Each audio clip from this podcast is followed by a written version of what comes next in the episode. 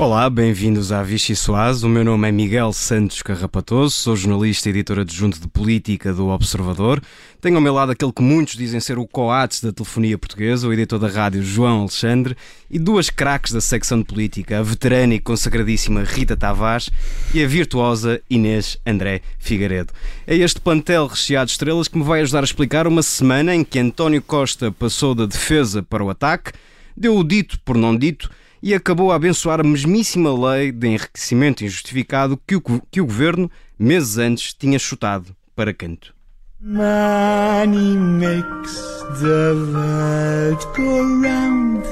It makes the world go round que o Sr. Presidente da República diz sobre essa matéria, eu estou perfeitamente de acordo. Leis mais ativas e mais capazes de eh, acabar com todas as vigarices. Procurem-se esses caminhos para que se não perca uma boa ideia por causa da forma da concretização. Acho que este contributo da Associação Sindical dos Juízes é muito importante porque desbloqueia este debate, deixa de nos fixar numa obsessão em que alguns insistiam numa solução que toda a gente sabia que era inconstitucional, por isso impossível.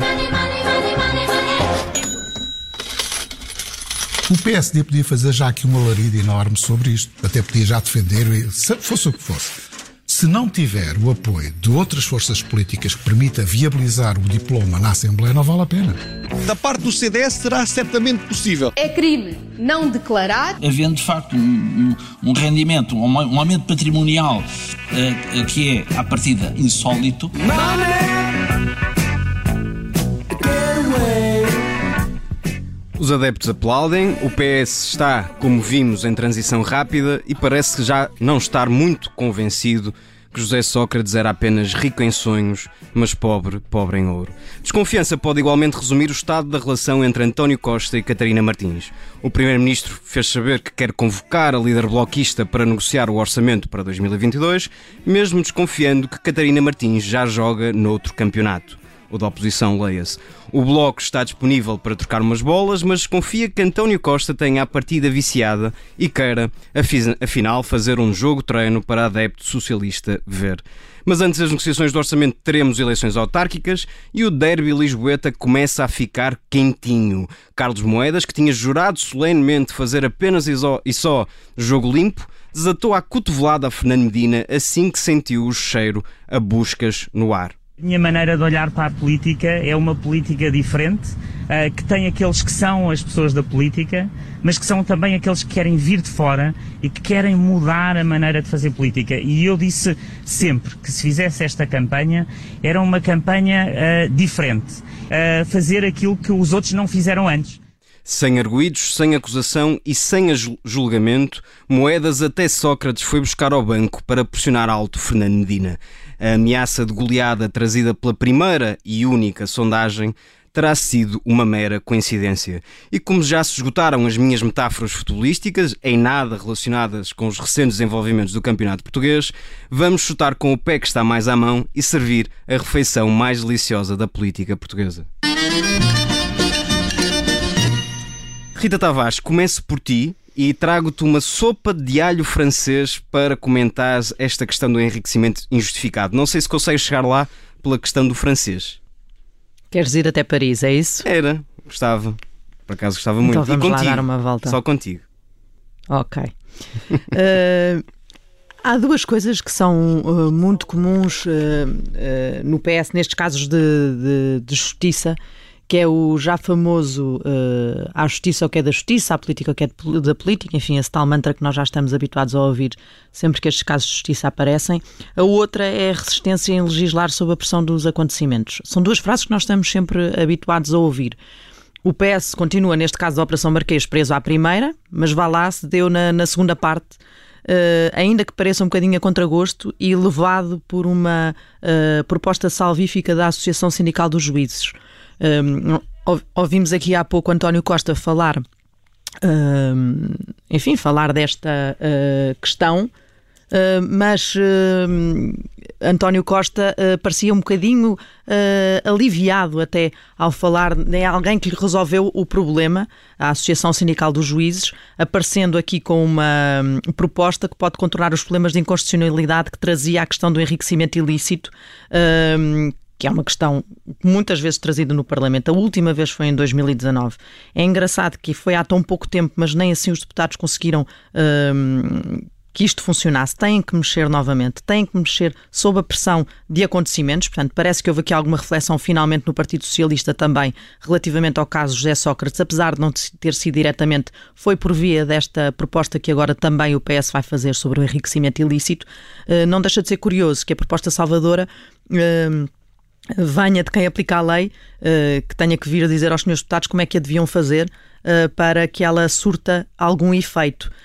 Um, e, e, pegando aqui também um bocadinho no que disse António Costa sobre, uh, enfim, a importância de ter que as pessoas, que os cidadãos devem ter nas suas instituições, a confiança que, esse, que os cidadãos devem ter nas suas instituições, e nomeadamente nas instituições judiciais. Um, enfim, acho que isto é, é, curioso porque se calhar a primeira medida que os políticos deviam tomar para que houvesse uh, esta tal confiança uh, das pessoas uh, nas instituições era eles mesmo eles mesmos uh, serem rápidos a agir uh, fazendo legislação que fosse uh, aplicável sem dúvidas e já agora pelo caminho não só resolviam a questão da, da falta de confiança na instituição, nas instituições políticas, nas partidárias, como se calhar também na instituição judicial que anda aí pela rua da amargura e que, vá lá, agora o Partido Socialista veio juntar-se uh, talvez por vergonha de ficar de fora nesta altura do campeonato de uma questão tão sensível e tão falada e que tanto preocupa as pessoas e, e juntou-se aqui à mesa de, de, outros, de outros partidos, nomeadamente o Bloco de Esquerda e o PCP, uh, eh, nesta questão do enriquecimento ilícito, que é para não vir mais nenhum problema de Paris. Precisamente, a Rita falou na questão da vergonha. João Alexandre, achas que esta decisão do, do PS, esta aproximação do PS, uh, e não pode ser interpretada como uma resposta uh, feita à medida ao caso de José Sócrates. Um bocadinho um PS em choque a reagir ao que, são, ao que aconteceu mais recentemente na Operação Marquês. Se, se, não é, parece, e, e, a verdade é que eh, nestes casos o facto de parecer pode levar a, a, várias interpretações por parte da, da opinião pública e, e até.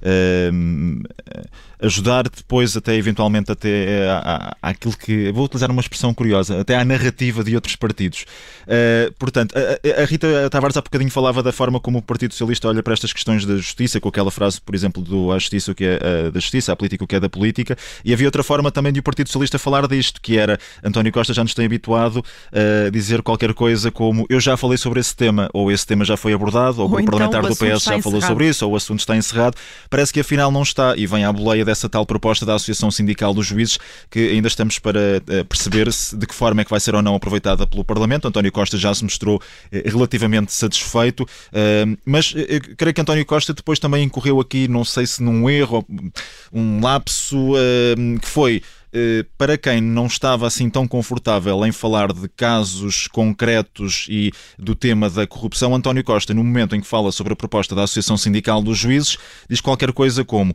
Penso que é a altura de todos os responsáveis políticos compreenderem que a corrupção não é um fator de divisão ou uma arma de arremesso político, mas de união entre todos.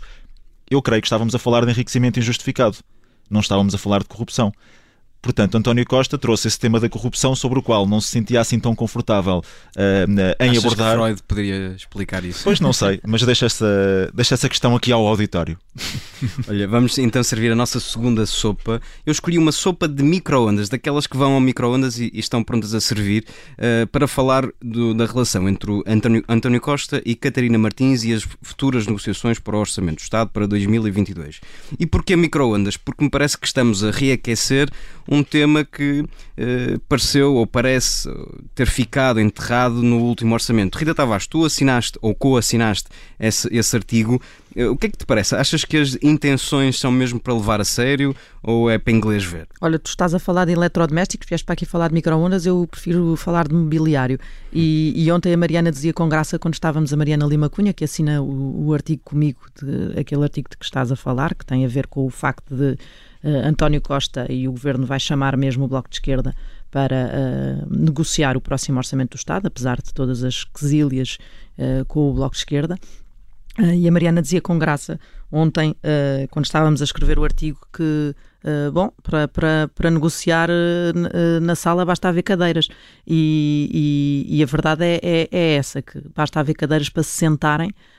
Não sei se, um, se isto não vai ser um, um, como pôr a sopa no micro-ondas e tirar passar 30 segundos e depois ver, não está suficientemente quente, mas vai assim porque agora também já não quer perder mais tempo.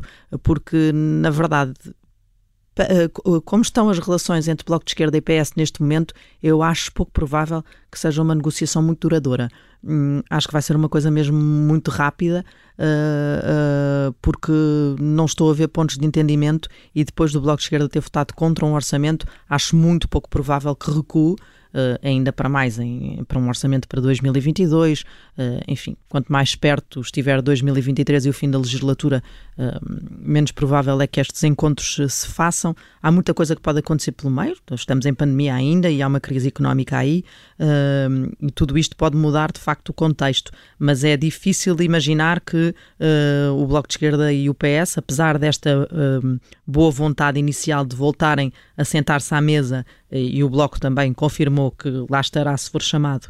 Um, na mesa do, do, para negociar, negociar o orçamento do Estado para 2022, é difícil pensar que daí possa sair agora um, o, o, o apoio, o, o, regresso do Bloco à, à, à velha e saudosa. Saudosa só porque é aquela coisa geringonça. Inês André Figueiredo, uh, há aqui um, um, outro bloco importante sempre que analisamos esta questão, uh, que é o bloco da direita. Achas que a direita tem neste momento um, condições para esperar que venha aí uma crise política que precipite o fim deste ciclo?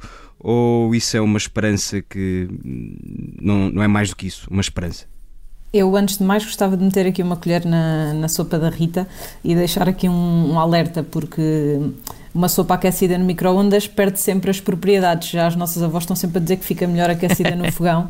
Por isso, vamos lá ver se esta tentativa de regresso à geringonça não perdeu já muitos nutrientes pelo caminho e se depois de passar pelo micro-ondas não ficou sem a força necessária para ir avante. Isso começa logo quando lhe tiras a casca, não é?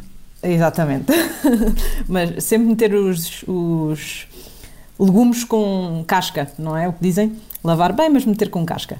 Uh, quanto à direita, acho que a direita está à espera disto desde que, já nem digo desde o outro, o outro governo anterior, mas desde que Costa ganhou estas eleições e que a geringonça não, não houve um 2.0, que a direita está à espera disto e sempre ali pronta para agarrar a oportunidade. Se está pronta, uh, já é outra questão, as sondagens dizem que não, nós uh, ficamos a aguardar se isto vai acontecer ou não, mas realmente acredito que vai ser um orçamento muito difícil, porque a Rita dizia, um, e com toda a razão, como sempre, que. Que, que está aqui um nível de graxa fortíssimo. É verdade, é verdade. Que estamos cada vez mais perto de 2023 e isso vai trazer muitas, muitas dificuldades de chegar a essa, a essa convergência novamente à esquerda, mas vamos ver. Por causa disso o... da direita que dizias, deixa-me só interromper-te para dizer uma coisa. Há uma ideia que também começa a lavrar no PS e que uh, nestes contactos que fizemos para este texto uh, demos conta disso, que é um, o facto de, a propósito da direita, já se estar a preparar aqui um discurso uh, socialista sobre o bloco que está feito com o PSD. Uh, o que também tem graça, olhando uh, nessa perspectiva uh, mais eleitoral, porque isto vai começar a, a ficar cada vez mais tenso ponto, do, do, ponto de vista de, de, dos ataques políticos. Será Acho que... que nessa altura não, não será necessário só cadeiras na sala para o governo estar mais próximo, para o bloco estar mais próximo do PSD. Acho que Espera, não chegam cadeiras na sala para haver um entendimento, não é? E enquanto pacifistas que somos, esperamos todos que as, as cadeiras usem ou sejam usadas apenas para as pessoas se sentarem e não para outro tipo de atos de violência. Uh, vamos para a terceira, nisso, vamos para a terceira sopa. Uh, escolhi uma sopa de enguia. E enguia porquê? Porque aparentemente Carlos Moedas começa a ver as suas uh, expectativas de ganhar a Câmara de Lisboa a fugirem e em guia, como nós sabemos, é muito escorregadia e desatou a uh, disparar contra Fernandina. João Alexandre, Surpreendeu-te uh, a posição, a estratégia usada por Carlos Moedas ao comentar daquela forma as buscas realizadas na Câmara de Lisboa? Na verdade, acabou por me surpreender, mas depois, se olharmos para aquilo que foram os dias uh, seguintes, uh, creio que estamos aqui perante uh, alguém que se propôs fazer novo numa campanha eleitoral, trazer um discurso diferente, mas que vai acabar por fazer o mesmo que, que aconteceu noutras campanhas eleitorais. Digo isto porque quem esteve atento, por exemplo, ontem à, à presença de Carlos Moedas na televisão, no, num programa lá de entretenimento, o 5 para a meia-noite, em, que em que lhe foram colocadas algumas questões mais ou menos espirituosas, em Carlos Moedas se podia até libertar um pouco sobre deste fato da, da política, de, de casos e da política, de ataques e contra-ataques. Carlos Moedas, por exemplo, optou por, uh, invariavelmente, nas perguntas que lhe eram colocadas, em falar uh, de Ricardo Robles, por exemplo, de que se calhar já não diz muito a, a, muitos dos eleitores, porque já, já passou há algum tempo e Ricardo Robles, apesar do caso uh, pelo qual ficou marcado relacionado uh, com, com, o, com o setor do imobiliário, uh, esteve até muito pouco tempo em funções, acabou por ser assim um. E estará alguém, alguns agora alguém... preso numa cave do bloco. Exatamente, exatamente. Vai aparecendo de vez em quando nas, nas redes sociais para, para um, um Tem ou acesso outro, à internet. Um ou outro like, sim.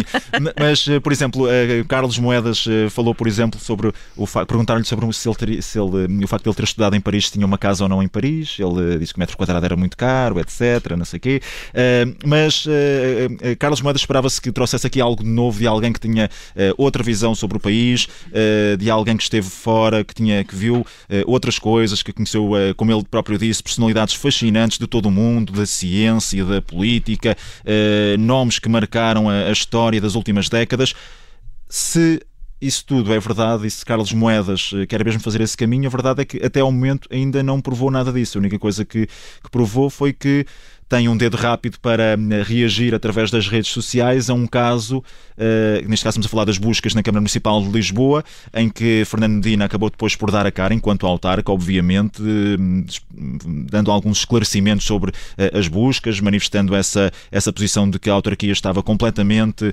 disponível para colaborar com as autoridades, como hum, sempre acontece, mas Carlos Moedas aprovou, aproveitou desde logo para avançar para as redes sociais, para de alguma forma colar Fernando Fernando Medina e a, a gestão da, da autarquia liderada por Fernando Medina àquilo que seria a forma como José Sócrates tinha gerido o país.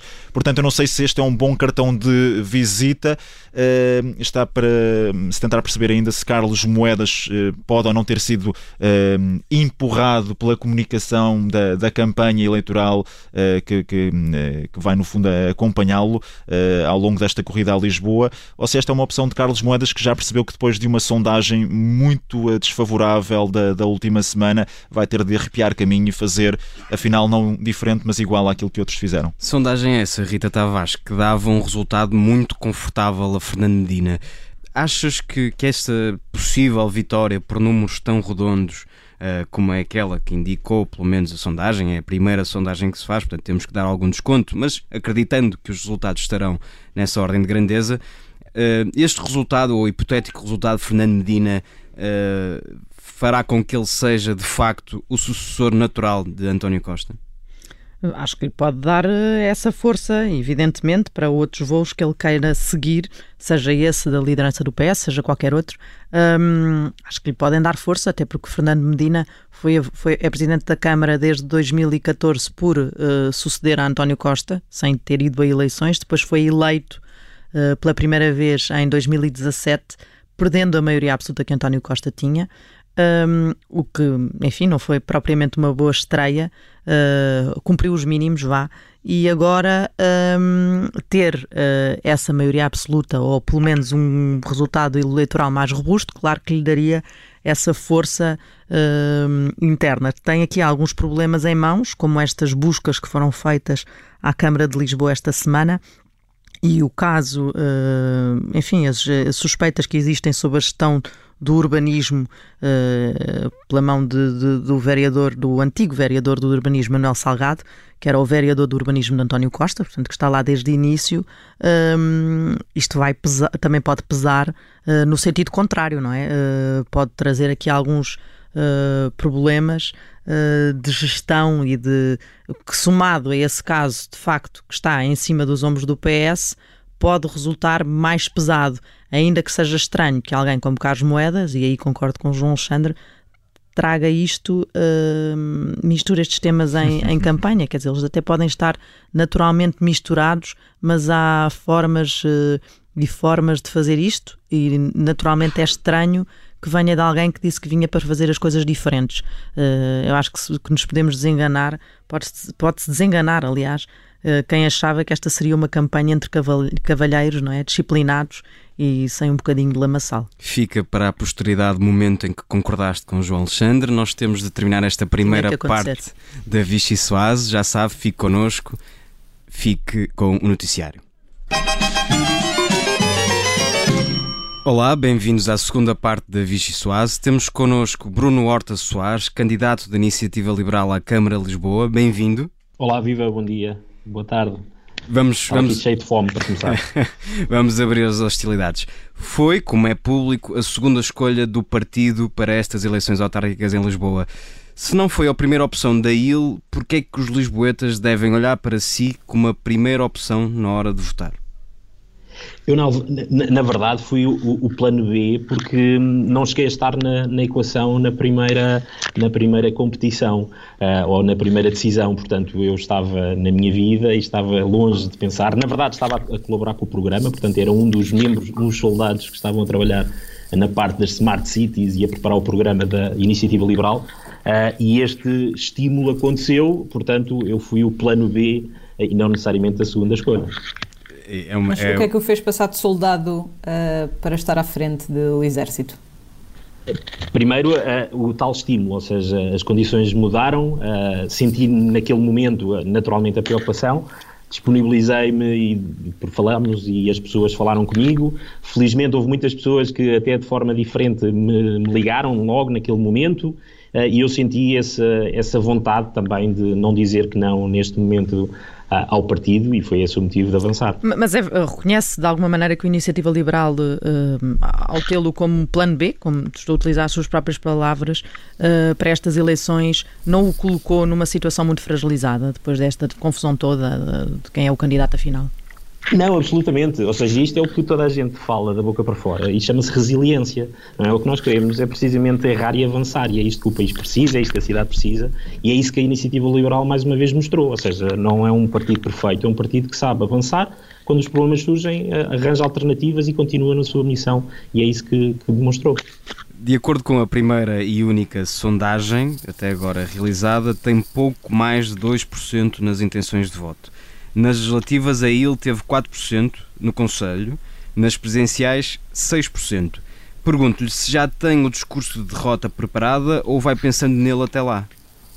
Não, foi. Ou seja, eu, eu por, por, curiosidade conheço uma pessoa que recebeu a, a, o contacto da sondagem a, eh, e a pessoa disse-me que tinha-se visto relativamente com dificuldades de chegar a, poder dizer que votava a iniciativa liberal. Porque a sondagem era tão polarizada entre dois candidatos que teve quase pedidos, eh, por favor, para colocar lá a cruzinha no Iniciativa Liberal. Portanto, eu acho que, acho que há aqui um momento em que é, eh, os números também representam a base da Iniciativa Liberal e nós estamos satisfeitos com essa base. O meu conhecimento, ou as pessoas, quanto mais me conhecerem e quanto mais reconhecerem o valor que trago para a cidade de Lisboa, certamente vai aumentar esses números e, portanto, certo, vão, vão subir bastante. Eu, eu, eu, adivinhava que fosse desvalorizar a sondagem, mas qual é a meta da Iniciativa Liberal nestas eleições? Ou não nós, há meta? Ou não há números mágicos? Claramente queremos não, ou seja, queremos derrubar esta primeira fronteira que é passarmos a ter estar na variação da Câmara Municipal de Lisboa. Nós nós temos visto e temos mostrado o, o valor que às vezes só um deputado, não é, 230, parece que é só um, mas olhem a diferença que faz e olhem o impacto que tem causado uh, na Assembleia da República. Uh, um vereador uh, na Câmara Municipal de Lisboa também acreditamos vai fazer um impacto tremendo. Com uh, Carlos Moedas a agregar uma parte grande da família não socialista e com o Chega forte nas sondagens, tendo em conta essa tal sondagem a que nos referíamos, não teme ser vítima do voto útil à direita? Não, ou seja, nós nem, nem, continuamos a tentar derrubar essa questão do, do voto útil uh, à direita. Nós acreditamos que todos os votos são úteis e esta polarização de haver só dois, dois, dois lados, dois candidatos, cara ou croa, uh, é precisamente por isso que nós decidimos avançar. Ou seja, nós, nós acreditamos que a democracia não é, só, só, não é só quem ganha, é todo este processo que vai decorrer até outubro e estamos mesmo genuinamente felizes de poder, durante seis meses, certo, mas em eleições autárquicas, efetivamente, quem tem mais um voto governa a cidade. Nesse caso, a bipolarização até faz sentido. Não, só se acreditarmos que estamos a eleger um rei e não um presidente da Câmara.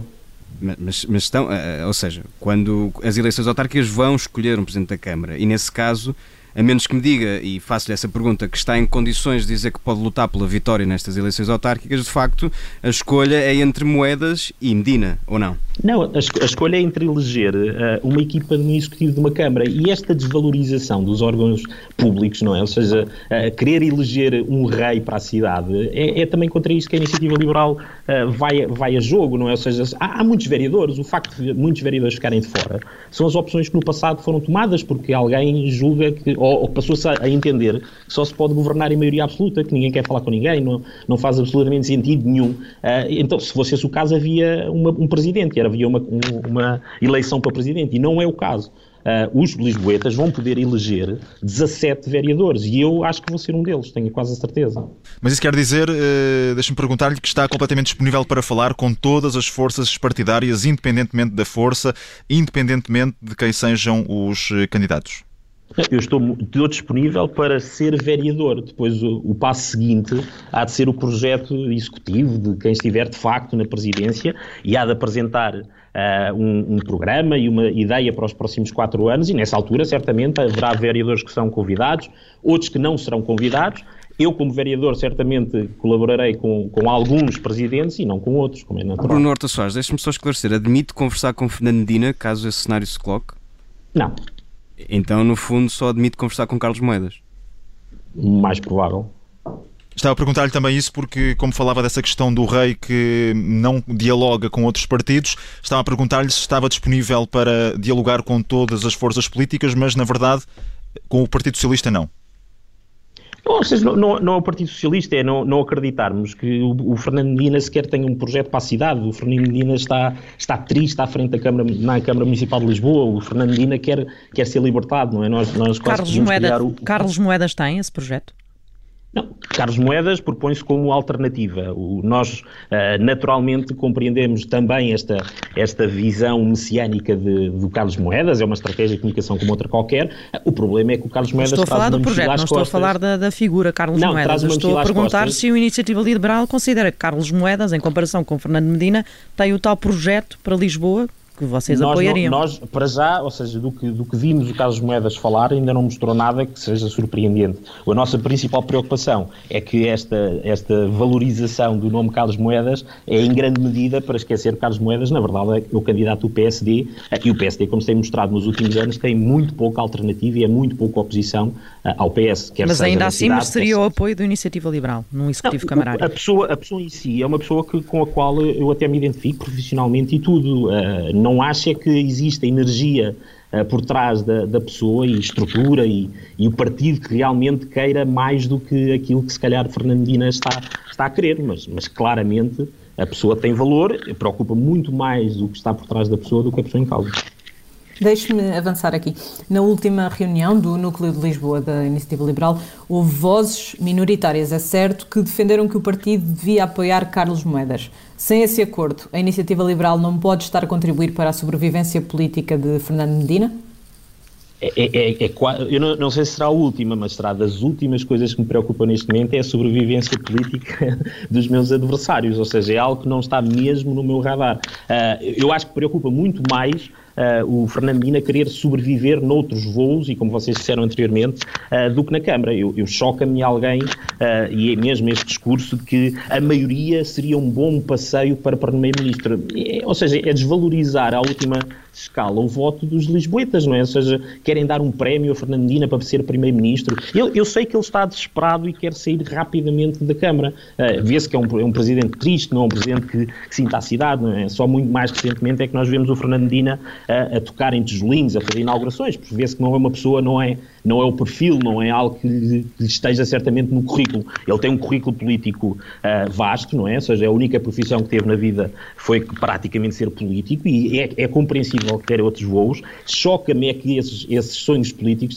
tenham que ser feitos à custa dos lisboetas e que tenham que ser os lisboetas a pagar uh, este interregno Uh, enquanto, enquanto o António Costa também não se decide se avança ou se não avança, e nós temos que levar com o Fernando Mina enquanto ele não se decide. Ao contrário do seu antecessor, Miguel Quintas não teve direito ainda a uma apresentação pública com pompa e circunstância. Ainda está à procura do programa político para apresentar? Não, não, estou, não, não, estou à procura, estou precisamente a construir e estamos uma equipa. Mas não é estranho que ainda não tenha falado. Quer dizer, surgiu nas circunstâncias em que surgiu. Uh, ainda não foi, ainda não teve uma intervenção pública, ainda não se apresentou aos eleitores, ainda não disse que ideias tem para a cidade.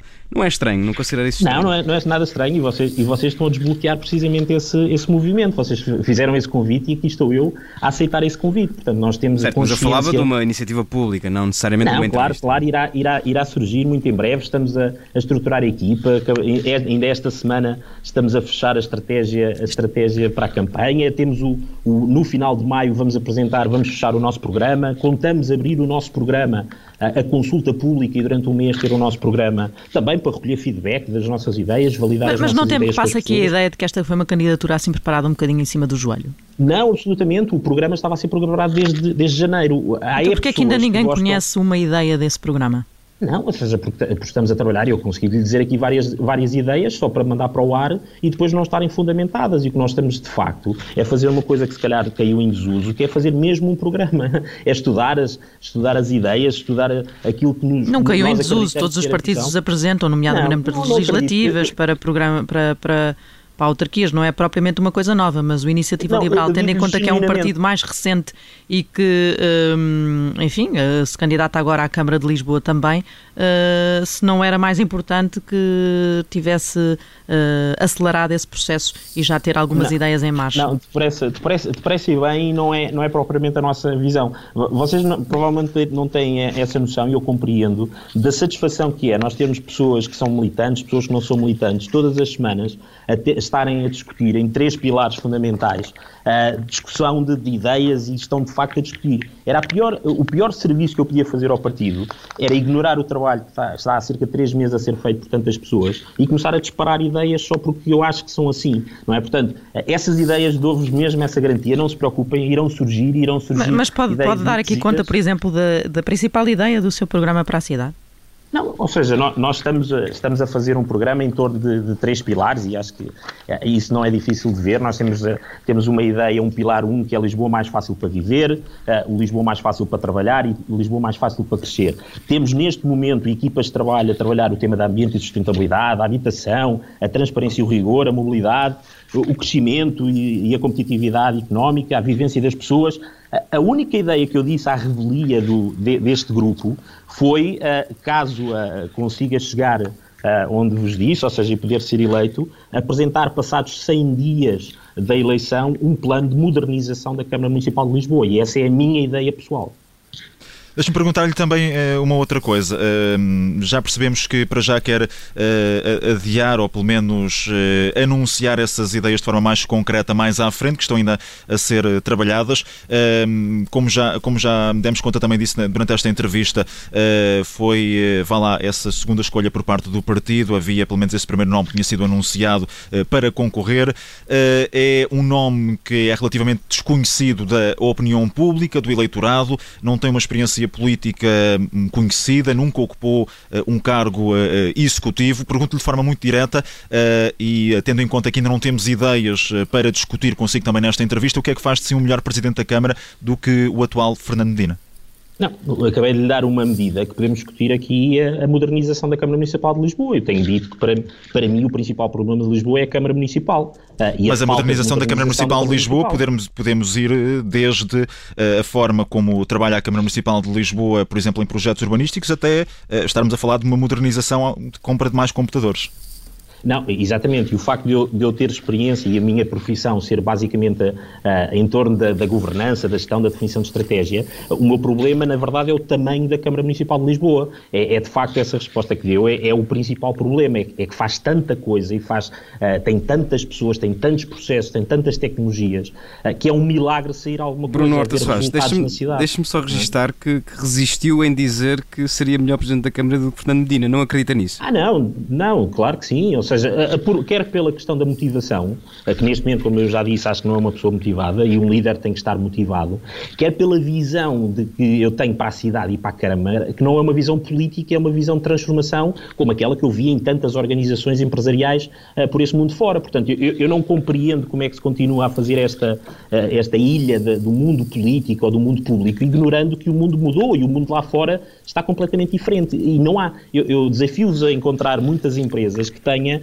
um orçamento para gastar de 1,2 bi, eh, que tenha mais de 10 mil colaboradores e que faça desde a saúde aos transportes, à habitação, tudo, não é? Ou seja, não há nenhum lado. Isto, isto era, era o mundo há 100 anos atrás, quando havia as grandes organizações, as mas, grandes mas corporações. Acha, acha que na Câmara é há, há, há, funcionários a mais, é isso? Porque eu, eu estou, estou, aqui a ouvi-lo, já é a segunda vez que eu ouço referir a quantidade enorme de, de, de pessoas que trabalham na Câmara de, Lisboa. Isso é porque não estão a produzir o suficiente ou é porque não. há pessoas a mais e dentro do seu processo de modernização, uh, dessa reestruturação que quer fazer na Câmara, uh, passa também por despedimentos? Não, as pessoas não, não são necessariamente a mais. O que existe é uma dispersão. Porque se nós estivéssemos a falar de 10 mil pessoas a fazerem uh, duas ou três uh, uh, áreas que são realmente críticas para, para a cidade e que são aquilo que é a plataforma e criar condições para ter uma plataforma na cidade, eu não me chocava. O que me choca é que se vocês forem ver, essas pessoas estão todas dispersas a fazer de tudo. Portanto, há uma espécie de um investimento em pessoas que é fazer pouquinho em muita coisa. Ah, eu acho que nem para as pessoas isto é satisfatório. Ou seja, obviamente uma transformação digital é uma transformação dos processos, não é digitalizar o que está errado. Não é? Essas pessoas todas, se calhar, elas estão desejosas, e eu gostava de lhes dar esta oportunidade, delas próprias transformarem as suas competências, tornar as suas competências mais adequadas àquilo que, é, ah, que são as competências atuais, do mundo atual. Ah, e as pessoas já estão para lá perdidas. O, o Fernando Nina desistiu de modernizar a Câmara, portanto, acaba por fazer um trabalho estético sem, sem transformar, não é? Eh, já disse que, que Fernando Medina estava desmotivado, triste, mas quais é que são as grandes falhas políticas que aponta o atual Presidente da Câmara de Lisboa? Não, ou seja, essa é uma delas. Ou seja, eu acho que alguém que está contrariado num cargo não é um líder, não é um líder para uma empresa, não é um líder para uma cidade, eh, é, é, é, um, é algo que, como atitude, como princípio, não, não concordo. A principal falha é precisamente esta, ou seja, Fernando Dina habituou-se a, a, fazer uh, intervenções, e vou-lhe dar um exemplo, ou seja, uh, não se pode -se poderá-se dizer que Fernando Dina, quando anuncia coisas inovadoras, está a transformar a Câmara, mas é mentira. O que o Fernando Dina faz é transformar a parte estética, a cosmética da cidade, uh, ignorando que tem por trás uma responsabilidade, porque ele é o líder dessas 10 mil pessoas. Ele era o líder que devia estar a dizer a essas 10 mil pessoas que quer continuar com elas e que elas são úteis mas ele perfeitamente ignorou. Ou seja, nós temos umas, umas gracinhas, por exemplo, digitais, uh, e vou-lhe dar um exemplo, ou seja, a app Minha Rua, onde nós podemos registrar o, os, os, os, buracos, as nossas ruas, etc., que podíamos dizer, ah, isso é uma inovação, aplicações mobile, então uma cidade muito evoluída. Mas eu quase que apostava que quando alguém registra um pedido na sua app móvel, eh, isso do lado de lá da Câmara, nos tais processos internos, sai um papel numa impressora e tudo o resto é igual. E é essa responsabilidade de transformar a Câmara para o futuro que o Fernandina perfeitamente ignorou, ou seja, não lhe dá votos, não lhe dá mediatismo, não, não dá para apresentar uh, nem para inaugurar coisas. Como é que se inaugura uma transformação de um processo? Como é que se inaugura uma reformulação de uma área interna? Não se inaugura, portanto, desistiu, não quer saber, uh, e eu acho que vai ser um dos papéis fundamentais, se eu chegasse a essa posição, era precisamente isso, preparar a Câmara para o futuro. Porque se a Deixe... Câmara estiver mais moderna, uhum. certamente irá permitir uma cidade mais moderna. Deixe-me só aqui interromper esta, esta sua resposta, mas uh, já estamos aqui a caminhar para o fim do programa e queria só pedir-lhe um comentário muito rápido a, esta, a estas buscas esta semana na Câmara Municipal de Lisboa e a investigação ao antigo vereador Manuel Salgado e todas as suspeitas sobre a gestão do urbanismo na cidade durante a governação socialista. Estas são questões que podem eh, manchar a candidatura de Fernando Medina? Eu, eu, estava a ouvir a vossa a primeira parte e, e, achei interessante vocês o comentário que estavam a fazer ao Fernando Moedas. E pode dizer que o Fernando Moedas aproveitou a situação. Fernando Moedas já é, já é um mix entre os dois. Já está a fazer uma fusão entre eles. Porque ia juntar os dois, ou seja, uh, o Carlos Moedas. Pode ser uma estratégia de campanha, para... pode começar por dizer que são. Farinha do mesmo saco. Farinha do mesmo saco, por exemplo. Não, já estamos aqui a dar eu, ideias. utilizar a vossa, a, vossa, a, vossa, a vossa orientação mais para a sopa. Portanto, uh, o Carlos Moedas molhou a sopa, não é? Ou seja, ele quis mesmo molhar a sopa no Fernando Medina. Uhum. Eu, genuinamente, há outra expressão parecida, que é o molhar o pão na sopa.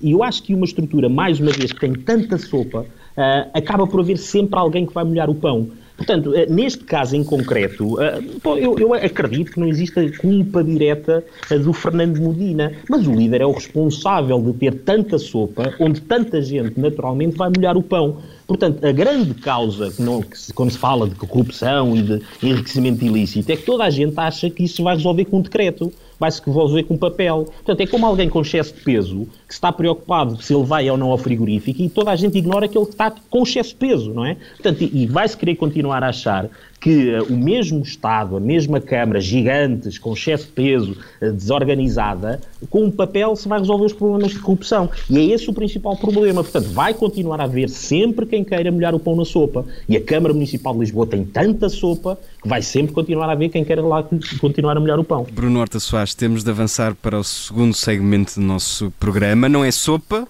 mas é carne ou peixe. Penso que sabe as regras, só pode escolher uma das opções se não escolher, eh, passará fome e nós não queremos isso. Solta a trilha.